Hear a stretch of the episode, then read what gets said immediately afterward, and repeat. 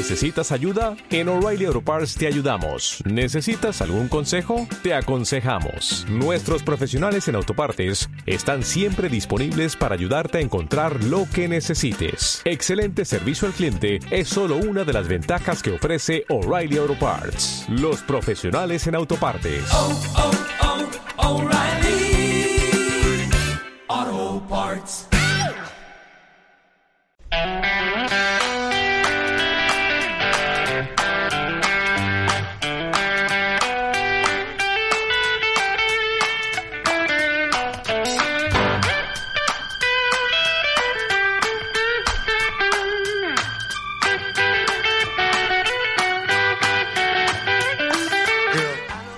Buenas tardes, estamos aquí una semana más en Comer y Contar, el programa de gastronomía de Inforradio, de la Universidad Complutense de Madrid. Como cada semana quería daros las gracias por el apoyo que estamos teniendo tanto por redes sociales como por Spotify, porque cada día sois un número más elevado que el que nos escucháis. Hoy la verdad es que tampoco es una última hora, pero una novedad y es que para todos aquellos estudiantes de periodismo, de comunicación audiovisual y de publicidad de la, de la Facultad de Ciencia de la Información de, de la Universidad Complutense, pues que han abierto eh, la cafetería, la deseada cafetería. Chicas, ¿qué me tenéis que decir ante esta nueva apertura? Estoy súper ilusionada, con ganas de volver a la cafetería y tomarme un cafecito. La verdad que todo el mundo estaba hablando ya de, de, la cafetería, de las ganas que tenían. Cuando se abrió la facultad y no estaba abierta, la gente lo pasó mal, entonces se agradece. Bueno, y que la joder, verdad la es- echábamos de menos. Sí, sí, sí, la, la- estábamos, estamos, mm, yo creo que todos tan contentos porque a mí la noticia me ha pillado, mm, des- o sea, que no sabía que improvisada. Imprevista, de imprevisto, ¿no? Ya mucha gente, pero ha sido una noticia que, bueno, aunque venga a mitad de curso, está muy bien. Bueno, no me quiero poner pesado y sobre todo, pues que estoy muy orgulloso de mi equipo de comer y contar. Y dicho esto, empezamos.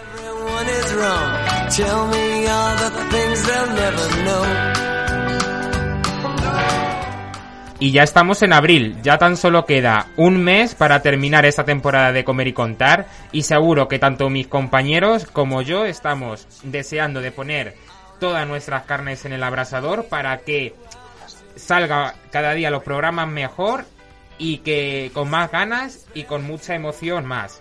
Hoy nuestro programa va dedicado a nuestra audiencia gitana, pues hoy, 8 de abril, es el Día Internacional del Pueblo Gitano. Hablaremos de su tradición, pero aparte de este núcleo temático, también dedicaremos parte del programa a la flor de la amapola, que está siendo protagonista estas últimas semanas.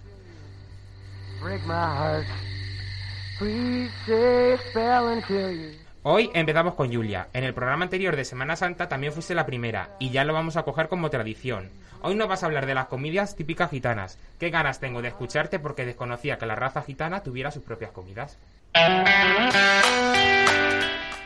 Bueno, de Julia paso a mi compañera Gema. Seguimos con el homenaje al pueblo gitano. Especialmente tú te vas a centrar en las tradiciones, Gema. Qué ganas de oírte y conocer un poco más a este pueblo. La amapola es la otra protagonista del programa de hoy. Por eso nuestro colaborador Miguel nos trae algunas recetas que se pueden hacer con la semilla de esta flor y de su uso en la cocina. Por último, y no menos importante, nuestra colaboradora Ari, que nos trae unas recetas con flores. Estoy int- intrigado y con ganas de saber más sobre esta sección, Ari. Pero antes podéis seguirnos en nuestras redes sociales, Instagram, arroba comer y contar, Twitter como en la onda, y ahora sí que sí, comenzamos. Come con nosotros. Estás escuchando Comer y Contar todos los sábados de 2 a 3. Till it starts. Please wait a while until you break my heart.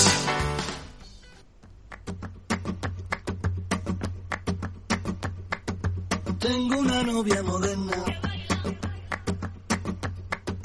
Tengo una novia flamenca. Tengo una novia en Madrid. Tengo una novia gitana. Tengo una novia moderna que baila. Tengo una novia flamenca que canta. Tengo una novia en Madrid. Bueno, la verdad es que con esta música te da ganas de traerte un flamenco a ti, y, eh, un tablao y aquí bailar todos unas sevillanas y... Bueno, Julia. La verdad que nos te tra- mazo, ¿eh? Nos traes hoy las comidas típicas del pueblo gitano, cuéntanos. Pues sí, muy buenos días, un programa más. Como nos indicaba Javi, nuestro presentador, ha sido un día muy importante para el pueblo gitano, por lo que yo he decidido centrarme en su gastronomía, que normalmente alberga platos muy consistentes con una alta carga calórica. Eh, también suelen consumirse calientes, es decir, se trata de platos elaborados, pero que para hacerlos no hace falta utilizar muchos utensilios. Suelen tender a simplificar el proceso. Hay que tener en cuenta que se trata de una comunidad muy amplia y muy antigua, por lo que yo no voy a poder comentar toda la variedad que existe. Sin embargo, he intentado recopilar algunos de los platos más conocidos de España, para degustar un poco vuestros oídos y daros ideas de las que podáis disfrutar en casa. Y ya, sin extenderme más, empiezo. En primer lugar, os traigo el empedradillo o potaje gitano. Me parecía muy buena idea empezar con él porque se trata de un potaje de habichuelas que lleva ingredientes como la carne de cerdo, de gallina, morcillas de cebolla y una gran variedad de verduras, por lo que es un plato que podéis hacer en casa perfectamente. Además, lleva uno de los ingredientes que no falta en la gastronomía gitana y es el hinojo. Es una planta que antes era muy fácil de conseguir, es de la familia de las zanahorias que se usa casi como una especia. Aporta muchísimo sabor y tiene múltiples propiedades. No sé, ¿vosotros la, la utilizáis cuando cocináis en casa? Yo no tenía ni idea, ni siquiera la conozco, la verdad, pero, pero bueno, habrá que probar todo como siempre. Yo nunca tampoco, la verdad es que no sabía... Bueno, es que yo me ha pillado de, desprevenido que, que, el, que el pueblo gitano tuviera sus propias comidas, no lo sabía, o sea, soy me, me siento muy inculto, la verdad. Claro, a ver, depende de la zona, del sitio, porque, porque el pueblo gitano sí. es, es muy amplio. Yo sí Pero lo conocía, pero más como mm, asociado a lo gitano y no tanto en la comida. Claro, yo- Claro. yo- Rollo como el romero, por ejemplo, y todas esas cosas que le asociábamos como a la tradición gitana, pero no tanto a la gastronomía. A mí igual, Gema, me, me- me pasaba lo mismo. A ver, yo suponía pues que tendrían algo típico, pero no me sabía que tenían su propia gastronomía en particular, la verdad. Y además muy extensa. Pues eso, y, y lo del hinojo es muy curioso porque yo sí lo he visto, no lo suelo utilizar, pero sé de lo que se trata. Y ya para continuar, no quería dejar atrás eh, otro tipo de potaje que encontramos en esta gastronomía, porque hay mil variedades. Se trata esta vez de la berza gitana o pote de berzas. Seguro que habéis oído hablar de ella. Eh, esta lleva alubias y normalmente diferentes tipos de carne de cerdo. Y ya para pasar a algo distinto, eh, nos encontramos con los andrajos. Aunque se consume en diferentes sitios del sur, su origen es gitano. Un andrajo, no sé si sabéis, significa, bueno, hace referencia a un trozo de tela roto. Y es que este plato es un guiso de conejo en el que la carne queda bastante desmenuzada y, y de esta manera hace referencia al nombre. Esta comida suele acompañarse en algunos sitios de unas tortas de trigo que también se hacen eh, caseras. ¿Alguna vez las habéis probado? Yo nunca. Yo la verdad que tampoco. lo he probado. Dino, Miguel. Yo tampoco. Ah, Pues nada. Creía que Miguel quería decir algo. Sí, sí, que yo, yo tampoco lo, lo había probado. La verdad que todo lo que está contando me parece un descubrimiento porque no, no lo conocía, al igual que lo, que lo anterior que ha dicho, no, no lo sabía. Pues eso, si os dais cuenta, son, son platos bastante, bastante calóricos, son pues eso como más de invierno, potajes, eh, pues comidas así un poco más duras. Y en tercer lugar, eh, traigo una receta maravillosa para muchos, la merluza gitana. Aunque hay diferentes maneras de prepararla, se suele servir con su sal- salsita de tomate y entera. Es decir, que esta merluza no se desmenuza ni se sirve en trozos como en muchos otros sitios. Otra idea es el zarangollo, un plato muy conocido en Murcia. Se trata de un revuelto que originalmente se hacía con las verduras que daba la huerta, es decir, lo que había y lo que sobraba, como una comida de aprovechamiento. La verdad que el uso de las verduras variaba, pero quedaban platos muy sabrosos gracias a ellas. Y ya como último plato salado quería daros una idea que quizás salga un poco del confort de algunos, pero creo que merece probarla. Algunos de esta comunidad preparan las espinacas con almendras tostadas y azafrán. El azafrán es un ingrediente bastante común en sus platos y me ha parecido interesante el uso de las almendras. Creo que no hay mucha gente en España que las añada a sus platos y es un producto que añade muchísimo sabor y textura a ellos. ¿Vosotros incluís las almendras molidas en alguna receta? Las almendras no, pero el azafrán en mi casa se usa con muchas cosas, eso sí. Claro, sí. Eso sí. Yo, el pollo en la pepitoria sí que he visto que almendras, almendras, eso sí, pero yo nunca, nunca, nunca, nunca las he echado. Almendras machacadas no, pero yo igual que Ari también el azafrán sí, sobre todo como para, en vez de echar colorante, pues echa azafrán. Entonces el azafrán sí que lo he utilizado, pero lo, lo otro no, las almendras no. Pero el azafrán, ¿qué Yo- funcionalidad tiene? Yo las, las almendras sí que lo he visto en algún tipo de carne guisada Mm. con salsa. Sí que lo he visto con eso, como decíais, con las eh, almendras machacadas. Sí que lo, lo he visto, la verdad. Pero el azafrán es que no sé qué, qué, qué- qué, mm, utilidad tiene, la verdad. O sea, sí que es una especia, sé que sería Sí. para darle sabor a... a- Le da el colorcito, le da sabor, le da como... El colorante, ¿no? Lo que un, el- un color, pero también le da un poco, le da sabor también, o sea, es... Sí, con son- un poquito se Yo azafrán Claro, nunca, claro. nunca he utilizado. Lo que sí Pues sí. utilizo, por ejemplo, para la paella, el colorante amarillo, claro, pero... Pues lo de las almendras yo pensaba que era más común porque yo sí que lo he visto en, la gastronomía de España, en algunos platos, lo que decía Miguel, con carnes, con guisos, entonces digo, pues esto igual nos da para hablar un poco de platos, pero parece ser que no, que ha dado más el azafrán. Y ya para terminar, unos postres con los que os podéis endulzar un poco.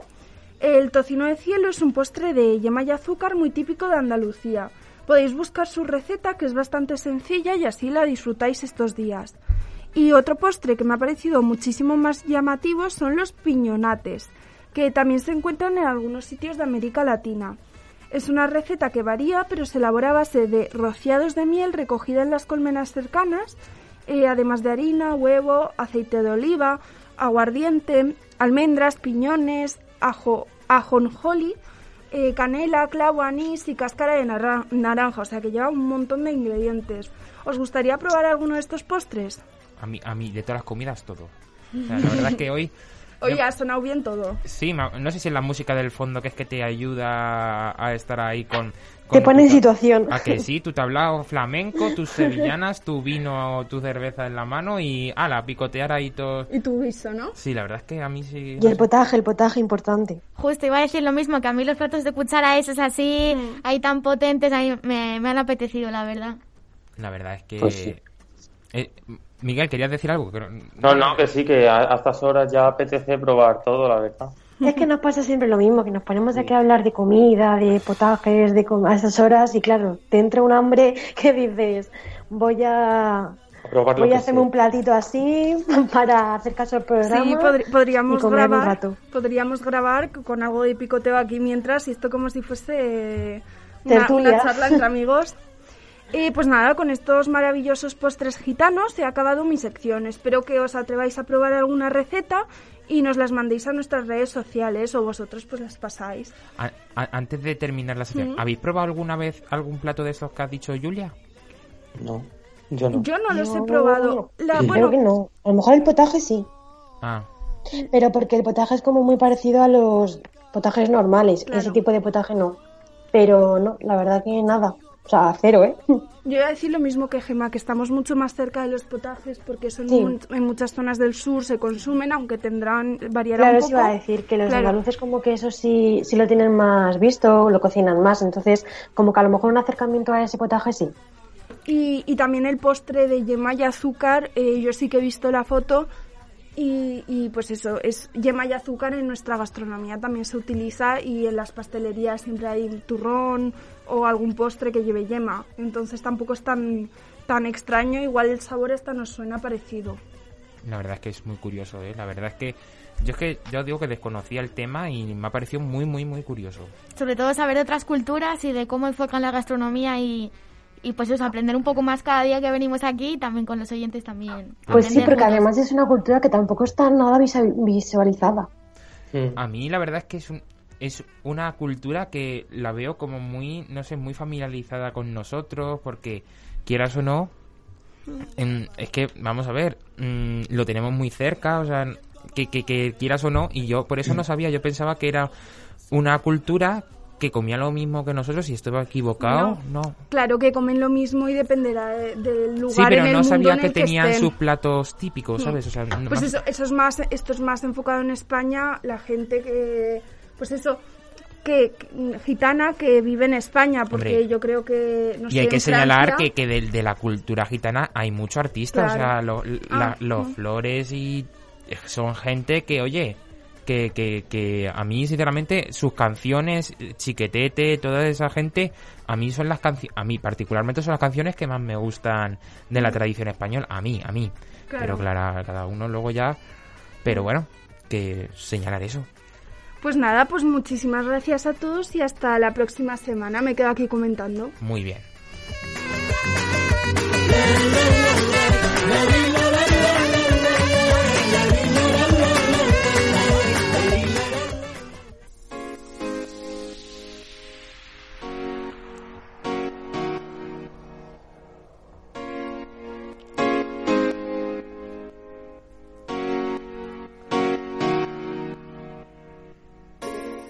Bueno, Gema, antes de nada, que antes se me ha pasado, quería felicitarte porque la verdad es que el último programa fuiste tú la presentadora y lo hiciste muy bien. La verdad es que tengo una suerte espectacular de contar con estos compañeros que son todos unos artistas. Vamos, es que ya, ya, vamos, ya, como, como todos presentadores, todos colaboradores, ya nos da igual todo. Somos una, una familia. Bueno, hoy nos traes alguna de las tradiciones del pueblo gitano. Cuéntanos, Gema. Pues sí, lo primero, muchas gracias Javi, intenté estar a tu altura, que te echamos mucho de menos, que lo sepas, y nos encantó tu sección y sobre todo la sorpresa de esa gran saeta que nos dejó a todos boquiabiertos. Y pues sí, buenos días a todos y a todas en un programa más y como Javi bien ha dicho, hoy os traigo unas curiosidades sobre la historia de la tradición gitana para poder, para poder conocer más de cerca esta cultura que nos deja una gran gastronomía y que como hemos dicho antes no está tan visualizada. Para que lo sepáis, el origen de los gitanos, también conocidos como pueblo rom, roma o romaní, es todavía un objeto de debate porque no se sabe muy bien. Y la verdad que la cultura gitana está muy despreocupada con su historia, entonces no se han conservado ni escritos ni nada de su procedencia. Su historia siempre ha sido estudiada por los no romaníes y es importante señalar también que los primeros grupos de gitanos llegados a Europa Occidental fantaseaban acerca de sus orígenes, entonces pues todo tiene una procedencia misteriosa y legendaria. Y en parte es una estrategia de protección frente a una población que era una minoría. Entonces siempre han sido muy, muy así familiarizados con las escenas de espectáculos y las actividades, porque además es una cultura que está muy orgullosa de sus raíces.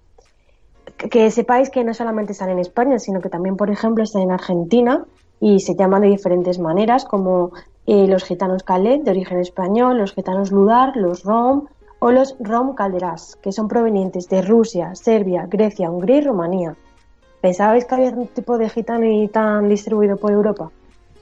Yo sí, yo mm, recuerdo un programa en televisión de, no sé si era en Discovery Más o algún canal de estos, que era de bodas gitanas y, yo pensaba que, que era de, de aquí de España, pero no, eran en otros países y por eso yo sí que conocía que había una comunidad gitana también en, en otros países que no, no solo era en España. Sí, a mí me ha sorprendido la variedad. Sí, Sí, yo no la, pensaba que había tanto, o sea, tan- tantos países. la verdad es que sí, a mí me sonaba porque, eh, bueno, en mi clase había, pues eso, un gitano que era también rumano, un gitano que era también, eh, bueno, un gitano calé, y, y sí me sonaba, lo que pasa es que, claro, en Argentina tampoco sabía que habían, pero claro, lo bueno de esto es, pues eso, aprender Sí. y también saber que están distribuidos igual que todo el mundo, esp- españoles hay también por todo el mundo. Yo sí lo conocía porque en la época de la vendimia de mi pueblo suele ir una familia de gitanos que son de origen portugués. Y van allí, sí, la verdad es que, o sea, pero muy bien, o sea, son gente que se adapta muy bien y sobre todo la envidia de algo que me da de, de esa cultura es sobre todo lo que ha dicho Gema, que son los espectáculos y actividades porque veo que son como que se lo pasan muy bien, ¿sabes? Y otra cosa que me gusta mucho de ellos es que son familias muy unidas. Que donde. Sí, son muy familiares. Sí, donde suele ir uno, suelen ir Y todos. de, o sea, y de respetar mucho las culturas y tradiciones que tienen. Sí, Son exactamente. como sí. muy aferrados a ellas. Sí, y sí. siguiendo esta línea, eh, también quería decir que los gitanos son, como ha dicho Javi o Miguel con las bodas gitanas, que son muy conocidos por las tradiciones particulares que tienen, aunque cada pueblo conserva de una manera u otra eh, una tradición y suelen añadir diferentes cosas. Y quería preguntaros que qué tradiciones co- conocíais eh, gitanas. Pues nada. Por ejemplo, claro. lo de la, lo de las bodas, que son varios días, yo eso sí que, y luego lo de la prueba que se le hace a la mujer y todo eso. Sí, la del pañuelo. En principio, lo que más yo conozco, creo que se conoce más, es el tema de las bodas. Claro, yo, yo igual que, o sea, que, que Miguel, eh, las tradiciones más conocidas son temas de bodas y así, que son como muy Tres Eh, días, ¿no? Son las bodas, o- ¿no? Yo creo que Y una semana. Son muy, muy especiales, o sea, se aferran mucho a la pureza, a la virginidad, todo eso, y que son la cultura que tengan o las tradiciones que tengan las llevan, las llevan súper en la sangre. Casi todos, incluso los niños, son siempre muy conscientes Sí. de, de qué son, de dónde vienen, etcétera. Además que las bodas, como ha dicho Miguel, eh, son como muy monu- monumentales, porque son de varios días, y hacen una fiesta por todo lo alto, tienen trajes increíbles, cargados de joyería y de maquillaje y de unas y se fiestas cambian de vestido. O sea, durante un rato llevan Sí. uno, luego se lo quitan y, Y se luego ponen van otro. cambiando. Y así, así. Todos los días van cambiando de vestuario y además también las niñas cuando cumplen los 15, que era una tradición que antes no se hacía, pero hace ya unos años sí, también hacen una fiesta a las niñas, que es cuando más o menos se supone que entran en la adolescencia. Cuando las niñas cumplen 15. Sí, Eso en Latinoamérica también se hace. Sí, también, pues parecido, pues igual también han añadido como tradición y hacen pues lo mismo. Hay de unos, durante unos días, pues hacen una, una fiesta con Una sus fiesta regalos, con sus vestidos, con los vestidos así tan grandiosos como son ellos. Y pues todo eso. Sí, sí, también. Eso sí, no me sonaba que lo hicieran también los gitanos, pero, pero bueno, una cosa sí, que tenemos en común sí. también. A mí me sonaba que lo- los gitanos, las ni bueno, las niñas y creo que los niños también, bueno, ya no niños, cuando cumplen cierta edad como que salen a... Es que no, me- no me sé la palabra en concreto, pero salen como a, entre comillas, buscar marido o buscar mujer, Sí, sí. a sí. conocerse, etcétera. Pero Entre salen como- jóvenes. sí. Sí, Sí, que, que eh. tiene, son familias, son, forman familias muy pronto, o sea, lo que a lo mejor... Claro, que es otra tradición, porque además también son muy padres muy pronto. Sí. Y Prácticamente a los 15, 16 ya más o menos les suelen juntar con alguien o se juntan ellos. una, ¿tú- ¿a ti también te hicieron la fiesta de lo de los 15 años así para... o sabes algo de ese tipo de fiestas o algo de lo que suelen hacer y tal? Sí, Javi, pero yo sé de Latinoamérica, no de los gitanos. Sí. Supongo que a lo mejor habrá similitudes, Sí. pero no lo mismo no será, supongo. A mí me la hicieron. y, Ay, qué guay. y fue, bueno, mi madre lo quería rosa, ¿vale? Pero yo no quería rosa ni nada de eso. El caso que, bueno, eh, yo la hice en Ecuador porque eh, justo en esa época de mi cumple estaba ahí.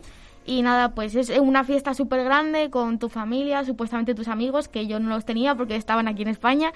Y pues eso, es una comida, una merienda, una cena, lo que tú quieras. Lo mío fue todo el día.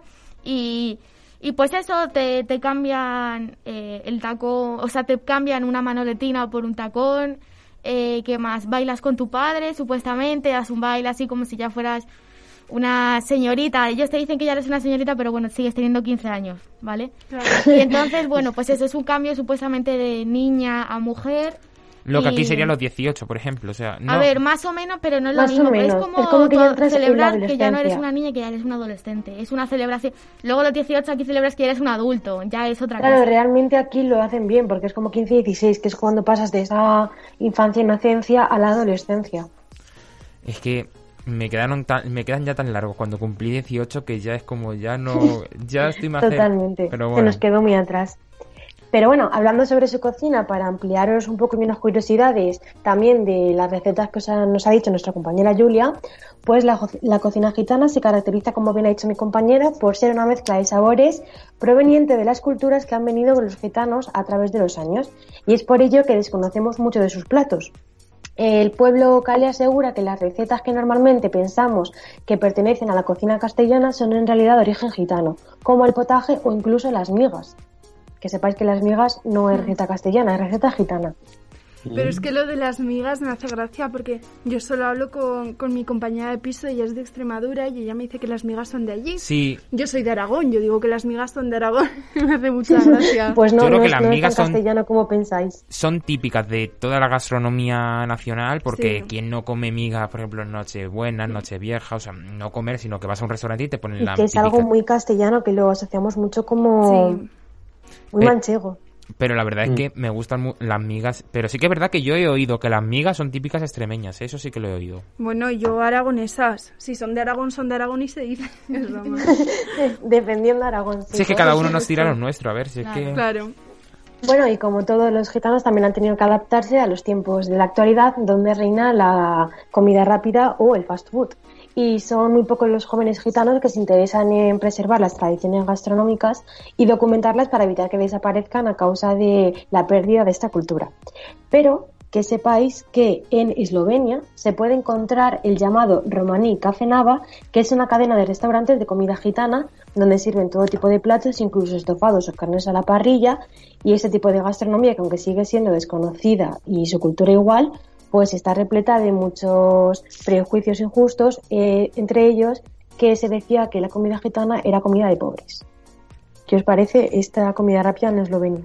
En Eslovenia, ¿eh? Anda que es aquí cerca. Sorprendente, la verdad. Que, Sí, en Eslovenia haya que una hay- comida que- rápida y aquí no. Que sea en ese país donde se encuentre cocina gitana, la verdad que a mí me sorprende. Sí, la verdad que no sí. es algo que me esperaba que estuviera en un país así. Lo de que lo de que sea comida de pobres, la verdad, es que eso siempre se ha dicho, esto eso es comida de pobres y viene de tal sitios y tal. No, yo creo que al ser eh, sobre todo antes un, un grupo tan nómada y así, tenían que ser comidas sencillas que se pudiesen hacer pues eso, como decía, con pocos utensilios en todos lados, pero no comida de pobres. Es lo que hablábamos el- en el último programa, que en verdad esos ya son pues como mitos y tal, como hablamos de que las torrijas, también se asociaban a que eran comidas de pobres porque era un pan bueno, era lo sencillo, claro. Entonces, más o menos es asociado. Y para terminar, os traigo la última curiosidad que os va a hacer gracia, porque antes hablábamos del hinojo, que algunos los conocíamos y otros no, y que sepáis que el hinojo, como ha dicho Julia, es muy utilizado porque es uno de los ingredientes característicos de la cocina gitana y es porque crecía en casi al borde de todos los caminos que había y entonces era gratis y fácil de conseguir. Por eso es tan utilizado en esta comida.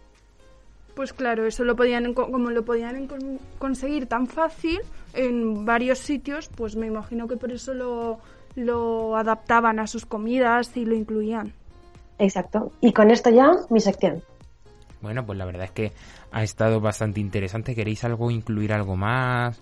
Me parecido muy, muy curioso lo de lo de los 15 años. Sí que sabía algo de eso, pero no sabía realmente qué significado tenía. Y la verdad, y al igual que, que no, lo de las tradiciones y eso de lo de las bodas gitanas, sí que conocía algo de que eran largas y eso, pero no sabía no sabía que se cambiaban tanto de vestido. Eso, Y además eso creo que no es solo eh, los gitanos en España. A mí me suena que es eh, los gitanos de Rumanía, los gitanos de Francia, o sea, como Sí, sí, que sí, claro, es algo Sí, que más es en común. general, Aunque esté en cada uno en un país, la no es como la gitana- gastronomía, que es mucho más fácil que sea dependiendo de la zona, porque se adaptarán. La verdad es que no sé. Pero bueno, que son, en verdad, estas cosas vienen bien para ir conociéndolas y si, porque hay muchas cosas que no se conocen, Pues sí, porque tampoco se investiga ni se habla de ello. Y la verdad que es como también una cultura y una gastronomía que es muy secundaria. Entonces, está muy bien que le demos visualización. Muy bien, la verdad. Pues bueno, Gema, un placer haberte escuchado.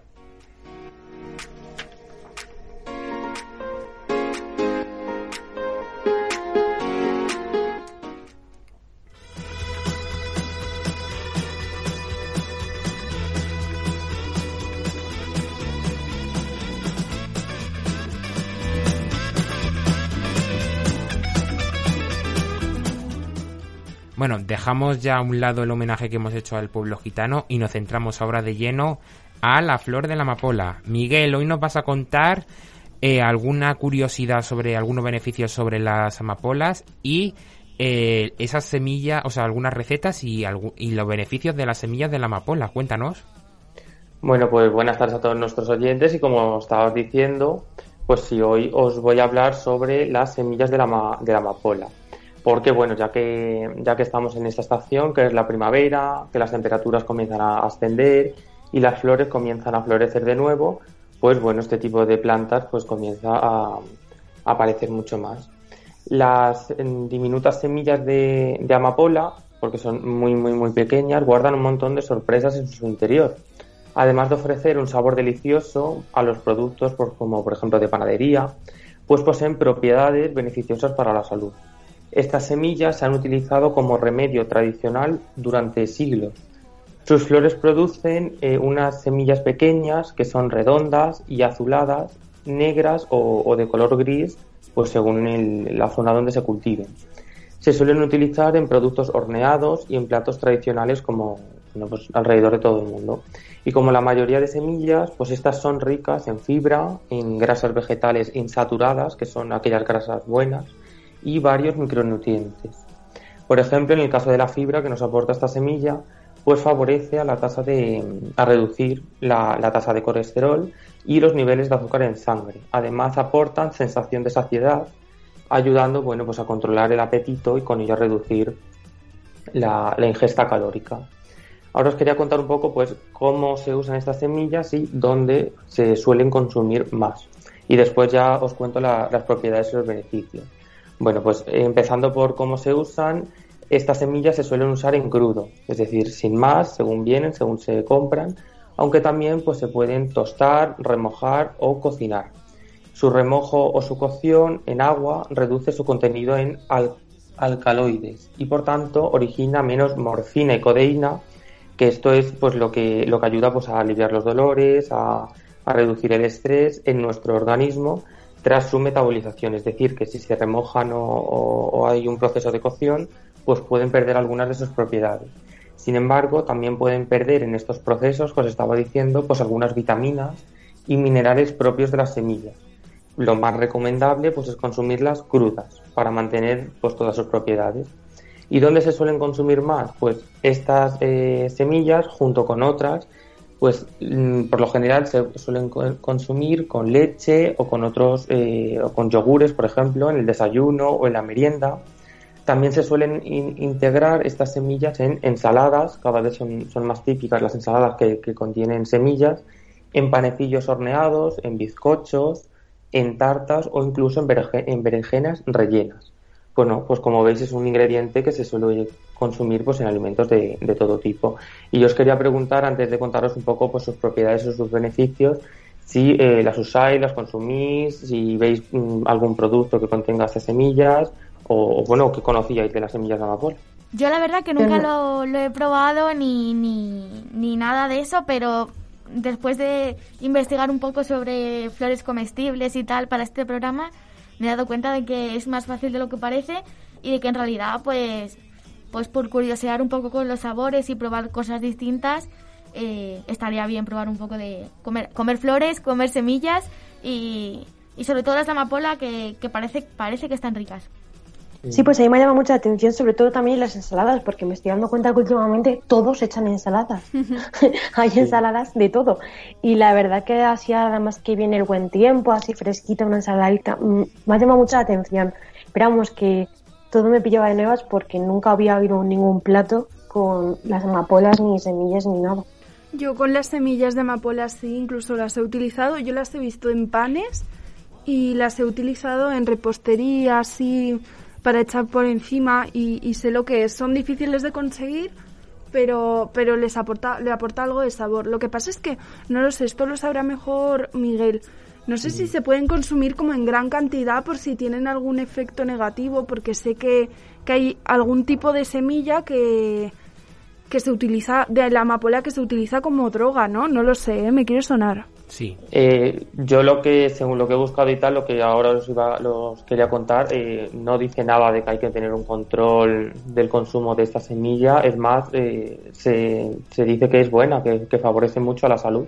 Vale, claro, será igual algún tipo específico del cual se hace el opio, pero será algo muy específico que no está comercializado. Yo lo que sí... ¿Dónde se compra esto? Porque yo esto sí que no... Yo solo, o sea, sé que hay en algunos supermercados que hay, pero no hay siempre, entonces eh, yo las conseguí por internet. Bueno, muy bien. Pero por Yo- internet en una página rollo especializada. Eh, de, era creo que de repostería.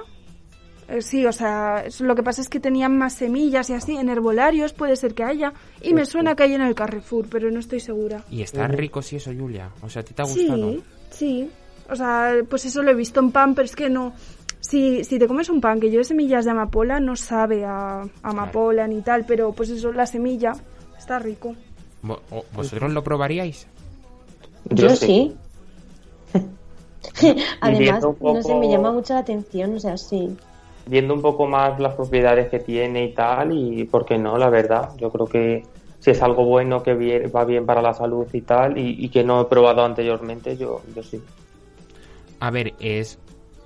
O sea, es un poco raro. Yo la verdad es que nunca había oído hablar de, de la... A ver, sí he oído hablar de las, ama- de las semillas de la amapola, pero por, con- por otro fin. Me va más por el tuyo, Julia. Pero sí, sí, sí, sí, o sea, no... Javi, No. qué travieso. No sabía yo que... que que, Que se utilizaban en comidas. comestible, no, no lo sabía, la verdad.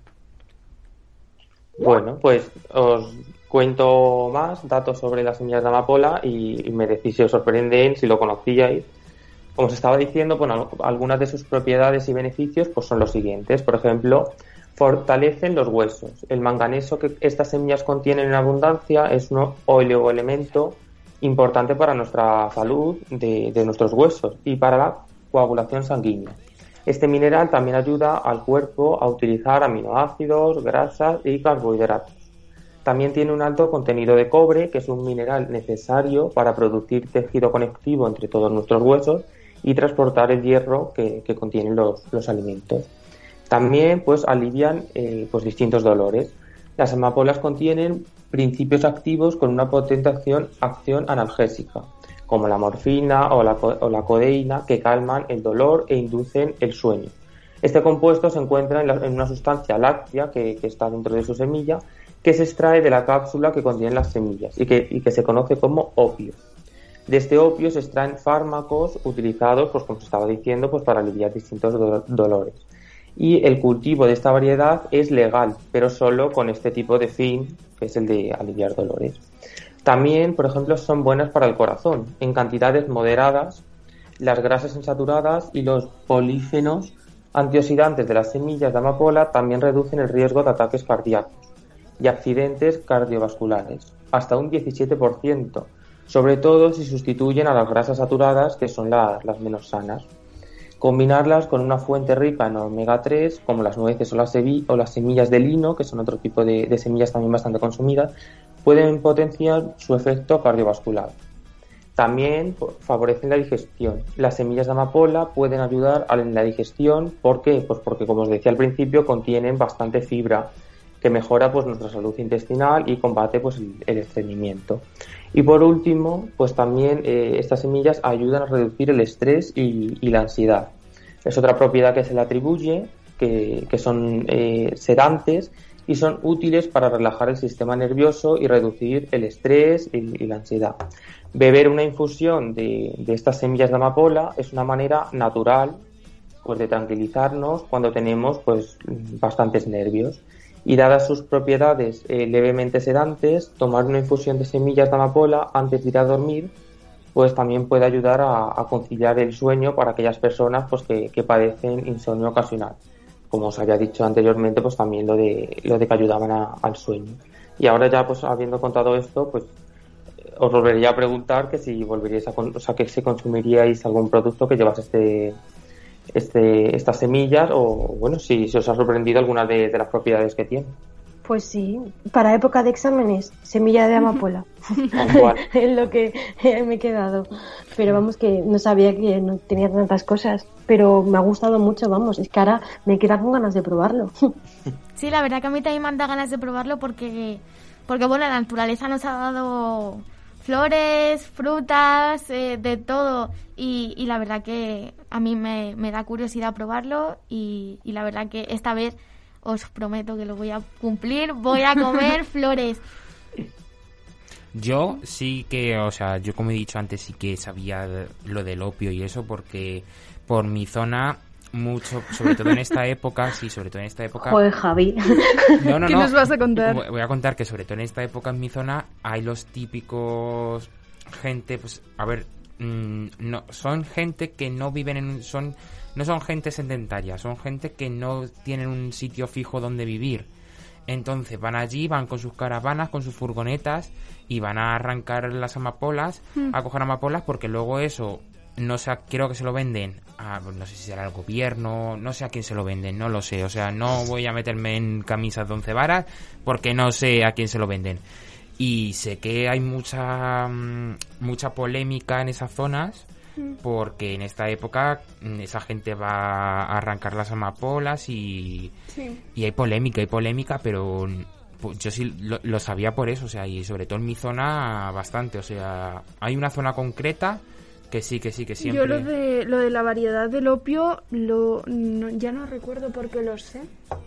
No, Pero, no me acuerdo. Sobre todo me parece muy curioso que de una amapola o de una semilla de unas amapolas eh, salgan fármacos, porque realmente Miguel ha dicho que, que salen Mm, fármacos, entonces sí. Sí. para que veáis la vida, lo que... A ver, la vida, que parece que estoy, esto soy Platón. La naturaleza. La- La, sí. madre naturaleza nos ha proporcionado todas estas, estas, estas Sí, sí, esa- Mm. estas proteínas también, o sea, que realmente hasta los fármacos y todo pueden ser de, de flores y, oye, pues es una cosa muy muy curiosa, o sea, a mí me ha parecido bastante... Tienen muchísimas propiedades y no lo sabemos. Y es que es ¿Ves? normal. no sabemos nada. No Pero sabemos ¿sabéis si es de la amapola solo o, por ejemplo, hay otras flores mm, que digáis, pues también salen fármacos, también están ayudando a nada. Hombre, prevenir? por ejemplo, marihuana aunque suena así un poco mal, la marihuana, se te iba a decir, Claro. la marihuana, hay marihuana terapéutica que Pero funciona muchísimas muy bien. flores, son muchísimas flores que ya sea paliativo o ya sea que se utilicen junto a otros químicos para hacer algo. Mm. No, la verdad es que... Y iba a decir que a mí no, no me sorprende que se ponga de moda el consumo de semillas ahora, por, porque con la cantidad de beneficios que nos estaba contando Miguel que tienen. Y ay, quería aprovechar para decir que, que es mejor consumir las semillas que tengamos a, a nuestro alcance, si son locales, pues locales, si no nacionales, por, por un comercio muchísimo más sostenible. Pues sí. Pues mira, Ya está, ya, ya he mandado mi mensaje subliminal. Ya he hecho ese anuncio. Oye, oye, Pasamos si- a Ari. si algún día compras las semillas o, Sí. o Ari que ha dicho que tenía muchas ganas de esto a nuestras redes sociales de cabeza y así claro, puedo poneros la donde las he lo ve y conseguido. podemos Mm. también probarlo. Sí, la verdad es que aquí ya sabéis que todo lo que traigáis de comer lo probamos. Otra cosa es que hayamos traído algo. No hemos traído nada en toda la temporada. Ya a lo mejor mm, suena la campana y este último mes nos ponemos todos Y cocinitas. también podría mezclarse las semillas con chocolate. No estáis cayendo, que podría ser una gran mezcla. Pues mira, en vez de echar en los, en los croissants de chocolate, ¿cómo se llama esto que se echa por encima? Eh, el- hay una semillita. El azúcar glaseado. No, ¿Sésamo? bueno, es que no estoy diciendo. El sésamo, no, bueno, a ver, no es para los los croissants de chocolate, ser- a lo mejor para los salados. jamón york y queso. Para los salados, para los saladitos, en vez de echar sésamo, Pues pues, sí. oye, echamos a lo Semillas. mejor semillas de amapola y, y a- No, pero- incluso dormiditos nos quedamos, ¿sabes? Pero ahora en serio, en las de, en el pan queda súper rico. O sea, Sí. eh, en un el típico pan integral las semillas de amapola están súper bien. De verdad que vaya cosas no- nos... Todo lo que aprendemos en el programa, ¿eh? Ya Sí, esto, vamos, más que aprende con una asignatura de la carrera no da tanto juego como da este programa. Esto es... Pero bueno, bueno Miguel, ¿algo más que decirnos? No, ya la verdad que he acabado mi sección por esta semana. Espero que os haya parecido interesante y nos vemos la semana que viene. Venga, pues hasta la semana que viene, Miguel.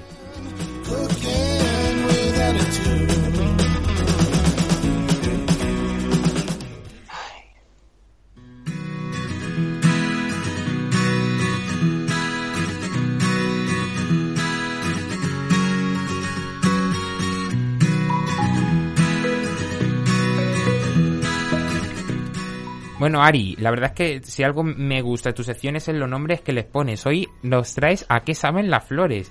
Yo siempre digo, voy a ver hoy qué nombre pone Ari porque, oye, tiene, tienes una facilidad para poner nombres originales y buscarlos, así que, bueno, cuéntanos un poco más. Pues buenas tardes a todos y Javi, sí, hoy he puesto ese nombre y te voy a explicar por qué. Un día más en Comer y Contar eh, voy a hablaros un poco sobre la cosa más bonita de la primavera que son las flores, ver todo, ver el sol, todo florecido. Y La yo quería, yo quería también la alergia, Javi. yo quería preguntaros si alguna vez en vuestra vida os habéis planteado a qué saben las flores. No. Pues a Mm, maravilla, no. seguro. Porque Yo yo, de cuando era- las comía. Yo cuando era pequeña y veía muchas flores, como son tan bonitas y en la primavera tan, tan florecidas, tan, tan abundantes, yo pensaba, ¿y, y a qué sabrán? Y me, me quería como aplastarlas, como comerlas cuando era muy pequeña. Y no tan pequeña. Y no tan yo. pequeña también. Entonces, bueno, pues hoy, eh, como os imaginaréis, obviamente no todas las flores son comestibles. Y bueno, tenemos que elegir espe- eh, alguna especie que sea comestible y que esté cultivada por nosotros, como bien ha dicho antes eh, Julia. O si las vamos a comprar, pues que sean de cultivo ecológico y que sean cosechadas para fin alimentario. No te vayas a comer por ahí cualquier flor que vayas viendo, claro, eso es lo que yo tenía en mi cabeza, claro. Entonces, bueno, si tienes la suerte de tener florecillas cultivadas por ti mismo, eh, te voy a contar qué tienes que hacer para consumirlas. Eh, tienes que cortarlas por la mañana antes de que sea pues la hora de mayor intensidad solar. Escoger las de mejor estado, las más bonitas y las que mejor huelan. Es muy importante te- prestar atención al olor porque también dice mucho de la flor. Eh, hay que lavarlas con agua fría y desechar los estambres, los tallos, los pistilos y la base blanca eh, de los pétalos porque normalmente son amargas. Y bueno, por último hay que meterlas todas en un envase a la nevera y lo podemos tener ahí durante una semana. Entonces, bueno, tienes para, para Sí. hacer varias recetas. ¿Y no se ponen, no se ponen negras? No. Si haces lo que te he contado, no. A mí lo que me parece muy, muy curioso que has hablado de las partes de las flores, pero es que yo no me sé la el tallo así. Es- porque- ese día en primaria no atendiste, ¿no? Los pistilos, los tallos, Javi. Los tallos sí. Bueno, luego te doy una clase intensiva. Sí, vamos a- voy a necesitar, si algún día voy a por flores, necesitaré un, bio- un biólogo para que me diga, estos son los pistilos, esto córtalo, esto tal, pero... Yo te lo cuento todo, Javi. Entonces, bueno, os estáis preguntando qué flores me puedo comer, a qué saben. Pues bueno, ya estoy yo aquí para contároslo todo. Eh, muchas flores tienen un sabor dulce, como por ejemplo lo que ha contado antes Miguel, las semillas de amapola, que se emplean pues en pastelería para dar aroma a los bizcochos y a los panes, como ha contado Julia también. Y también se usa la flor de azahar. Esa también es una flor que se puede eh, comer, es comestible. Eh, los geranios también se utilizan para repostería y para ensaladas, porque tienen un sabor cítrico y afrutado, o sea, un sabor ácido. A Entre mí, frut- sí. entre A mí el azar Qué sí me curioso. sonaba. O sea, el azar me sonaba, pero los geranios, los me ha geranios, sorprendido claro, mogollón. claro, no, no, y ahora os traigo más. Tengo más. Tenemos las violetas, que, es un, que tienen un sabor dulce, pero también con un toque mentolado. O sea, tú ves una violeta y no piensas que esté dulce y mentolada. Al, al menos en mi cabeza no era No, así, no, no, ¿vale? no, ni la mía, ni la mía. Claro. Y bueno, No, también como tampoco. curiosidad, quería contaros que en la alta repostería eh, se escarchan los pétalos de la violeta y se hacen helados y sorbetes. Un sorbete de violeta. Eso sí lo he visto, eso sí lo, eso tengo que reconocer que sí lo he visto. Qué rico. En y también, Masterchef qué curiosa que sí. Yo un no sorbete si- de violeta. no sé Sí, si os pero acordáis. No fue de, ay, no fue de violeta, fue de otra planta, porque lo de que dice Javi, yo creo que es lo que hablamos del pastel este de violeta o la tarta de Sí, violeta. eso iba a decir yo, eso lo traje yo, no sé si os acordáis, en una sección de que lo hacían en un restaurante, ahora mismo no recuerdo el nombre, que era fusión taiwanesa, creo, con español, y tenía la tarta de violetas y os pareció súper curiosa. Claro. A mí lo que me ha parecido muy curioso es el, gena- el geranio. Sí, a que mí tan pronto más. le tienes en un balcón decorando que se te puede caer a la vecina que pasa por debajo. Pero balcón de Yaya, no cualquier balcón. Exactamente, Balcón de como Yaya. que, como que le tienes ahí, tienes ahí un montón de tiestos ahí llenos de geranios y tan pronto la puedes poner en la, en la ensalada para que te dé cítrico, oye, es que, que- Es que vale para todo. sí, sí, sí, oye, qué utilidad. Pero sobre todo es curioso aprender de esto porque yo ni me lo planteo. O sea, yo un geranio y no me planteo Claro, yo ponerme a comer. Pero luego te dicen to- todo lo que tiene, para qué sirve y el sabor que tiene. Y pues sí me da curiosidad de probarlo. Tengo más. Em, en el grupo, este es el grupo de flores dulces, ¿vale? El último que tengo en flores dulces es el diente de león. Que el de color amarillo que tiene un sabor dulce y meloso resulta ideal para las ensaladas y para el arroz. O sea, imaginaos comer arroz con flores. Es que en mi cabeza eso mía. sigue sin entrar, pero qué curiosidad, ¿verdad? ¿Cuánto puedes aprender? Claro, no, Y- pero, pero esto que has dicho, o sea, yo sí he visto pues en platos las flores más como decoración o incluso aportando sabor, pero una flor, dos, pero esto es como elaborar algo con la planta. Efectivamente, Qué guay. es un ingrediente más de un arroz con cosas que tú le quieras poner. Qué Pero guay. claro, eh, tiene un sabor meloso y, y dulce, con lo cual pues tienes que hacer el contraste con otra. Claro. Entonces es súper guay aprender esto, ¿no? Que puedes eh, innovar en la cocina y además pues probar cosas distintas a ver si te gusta o si no, ¿vale? Puede pasar. Bueno, tengo más. Eh, por otro lado, hay otras flores que pican. Ay, qué curioso. Pican. Es que en mi cabeza eso tampoco entraba. Claro. Vale, tenemos flores como el clavel y la caléndula, eh, cuyo sabor recuerda a la pimienta. Normalmente estas flores se usan también para aliñar ensaladas. O sea, ¿quién nos iba a decir que el clavel pica? Y que me iba a decir que un clavel se puede comer. Claro, claro. Empezando por ahí. Yo estoy, estoy alucinando porque aquí estamos hablando como si fueran aquí tortitas. O sea, La verdad es que es- es súper curioso y, y lo mismo, o sea, imagínate tener claveles en tu casa y tener la posibilidad de echarlo en la ensalada y que sepa a pimienta, o echarlo en el arroz y que sepa a pimienta. O sea, es una cosa que, Oye, me he quedado sin pimienta, pues oye, vas, a la, Vas. al balconcito. claro, Di que sí, o te sea, coges un poco de la planta y ala. sí, sí, sí, tan- o sea que realmente puedes ir a andar por la mañana y te puedes traer ahí un, No, un no, supermercado. esas no, no. Javi, exactamente. No, esas no son. No se puede coger cualquier flor que tú vayas viendo porque tienes que... No pueden tener pesticidas ni cosas porque luego es tóxico para ti y en vez de hacer eh, la planta que te aporte beneficios te perjudica más y, y no, eso no es. Siempre que la hayas criado tú desde el primer momento Ah, O o que sea- si ha sido eh, cu- eh, cultivada ecológicamente y para fin alimentario. o sea que imaginemos un ejemplo. Tú dices, oye, se me han olvidado las especias en el supermercado. la otra vez al, a un... su- No, no pasa nada. Vamos al, al, al patio y cortamos Y las flores y ya tenemos las... sí. Onda, mira, siempre que... que lo Eso sí. laves, como te he comentado, y siempre que hagas el proceso, lo puedes consumir porque son cosas naturales, que si has sabido cuidarlas, si no has usado pesticidas ni cosas tóxicas, Ni químicos, te, la, puede- te la, la puedes consumir sin problema. Qué cosas más curiosas. Es que Pero estoy tengo más, Javi, mucho. tengo más. Tiene más, tiene Tengo más. más. No podía que acabar jardineros a tope. sin contaros cómo sabe la rosa. ¿Vosotros qué pensáis? A- apuestas. Dulce. Yo no vale, porque Dulce. yo he Dulce. probado la mermelada de rosa y probé algo más que ahora no me acuerdo qué era. A mí me recuerda dulce, tipo así, eh, postre, la pantera rosa o algo de- Cuéntalo y luego os digo a qué me, sa- me supo a mí. O bueno, Gemma y Miguel, ¿habéis oído hablar de lo de... del- ¿El sabor No. de la rosa?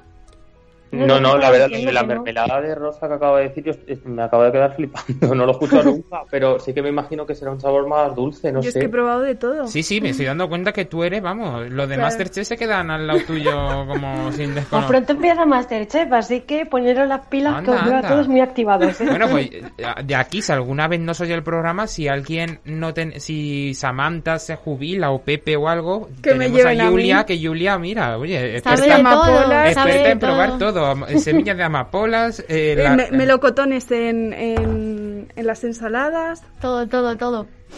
Pues os cuento que la rosa tiene un sabor que va del dulce al picante. Pero no bueno. es ni dulce ni picante, sino que en el mismo, cuando, te- cuando lo consumes, sabe a las dos cosas. Eh, sus pétalos se usan para postres, para helados y para mermeladas, como bien ha dicho Julia. Y aunque en país y también hay países árabes en los que se usan para el couscous y para recetas que tienen cordero. ¿Qué me podéis decir de esto? Qué guay. Yo me que no sé ni qué imagino- decirte porque no acierto ni una, que yo estoy Sí. flipando. Es para flipar. eh. Yo me imagino que lo del couscous que has dicho le tendrán que echar súper poquito, porque yo recuerdo cuando probé la mermelada de rosa, me pareció súper curioso. Eh, es, sí era dulce porque era mermelada, entonces llevaba azúcar, llevaba más cosas. Y, y entiendo lo del tono picante porque tiene un sabor perfumado, o sea, sabe a lo que huele. Entonces, como tiene ese sabor perfumado, al final como que igual tiendes a confundirlo o, o se asemeja al picante. Es súper interesante. O sea, es como si comieses... Sí, un- es una mezcla entre amargo Sí. y picante, una eh, dulce, es como una mezcla de todo porque huele como sabe, como así. Mm. Es que es exactamente, o sea, Sí, sabe eso, huele. Efectivamente, sí. Investigando un poco para, para poder hablar de esto, pues eso, sí, justo decían eso, que era como una mezcla de, de sabores entre dulce, picante, amargo, un sabor raro. Un sabor que no tiene, un sabor a rosa, que no hay otro parecido. claro. Eso también te digo, no me echaría todas las mañanas una tostada con mermelada de rosas. Pero una No. vez a la semana, Pero- sabe bien, Julia. Sí, o sea, es que sabe a lo que huele, entonces no, no, puede, no puede saber mal. De verdad, que que- qué curiosidad, ¿eh? Es, eso, es algo muy potente que no que ca- te cansa muy rápido, pero está muy rico también. Es algo curioso para probar. Y bueno, pues por último quería daros eh, ideas para probar pues flores que te hayan dado curiosidad. Eh, en primer lugar quería compartir con vosotros una idea súper bonita que cuando la vi en foto me pareció súper tierna y son cubitos de hielo con pensamientos. Pensamientos la flor, ¿vale? Claro. Eh, pues imagínate unos cubitos de hielo con flores dentro, puedes meter más.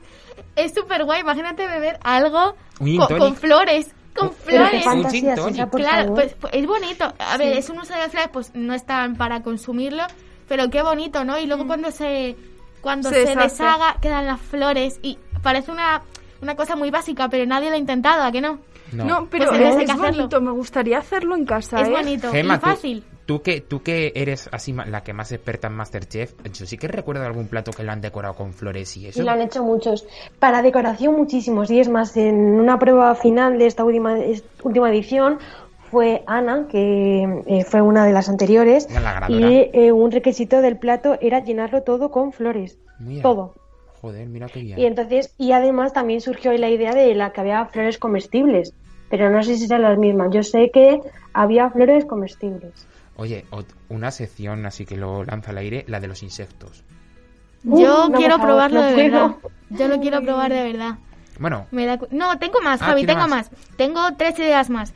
Eh, una súper rápida, que es, bueno, una tosta de aguacate de toda la vida, Sí. eh, con pensamientos o con violetas. Pues le da un toque distinto. Como os he comentado, como tienen sabor, o sea, no es solo decoración, como has comentado también. Pero imagínate una tostada verde con aguacate, Oye, pero con florecillas. También os digo, imaginaros, no es lo mismo invitar a alguien a desa- desayunar una tostada de aguacate a tu casa que decirle, ven a hacer un brunch y le pones la tostada con la violeta. Con. Claro, es que parece una tontería, Dices, pero aparte hacer- es curioso, sí.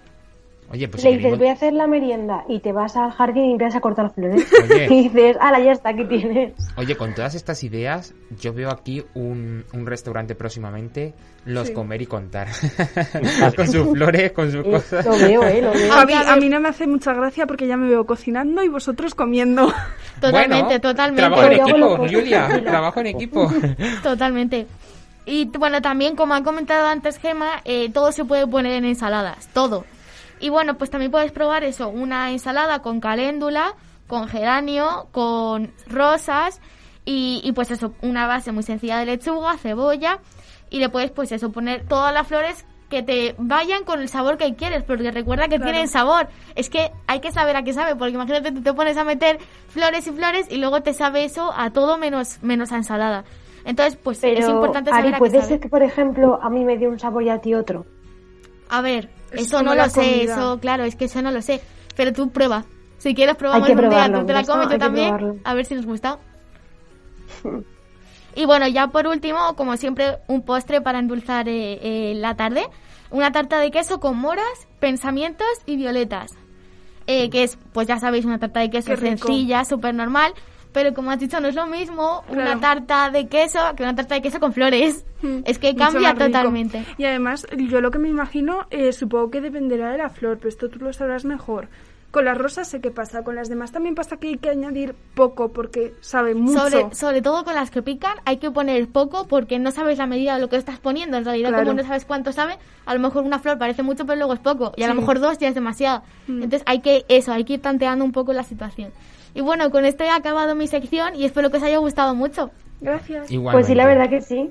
Ha sido muy sorprendente todo, ¿eh? O sea, a mí Hoy hemos flipado todos.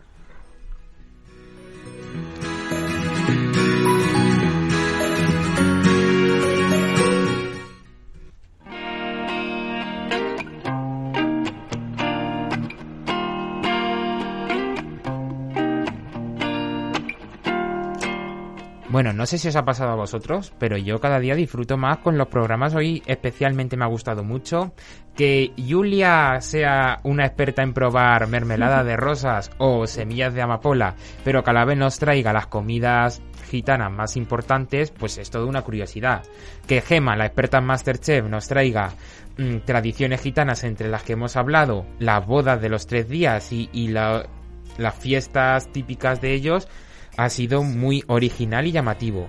Que Miguel cada día nos trae secciones más potentes como su sintonía de fondo, pues hombre, eso es un hecho. Y que Ari nos ha delitado con una con una sección que es muy mm, llamativa más que incluso el propio nombre de la sección, que ya es difícil, pues se ha superado. Y bueno, que nuestra técnica hoy no haya podido hablar porque ha estado mal de la garganta y bueno, he metido un poco la pata, pero eso, pero bueno, que realmente somos un gran equipo y una gran familia y que la semana que viene nos esperamos.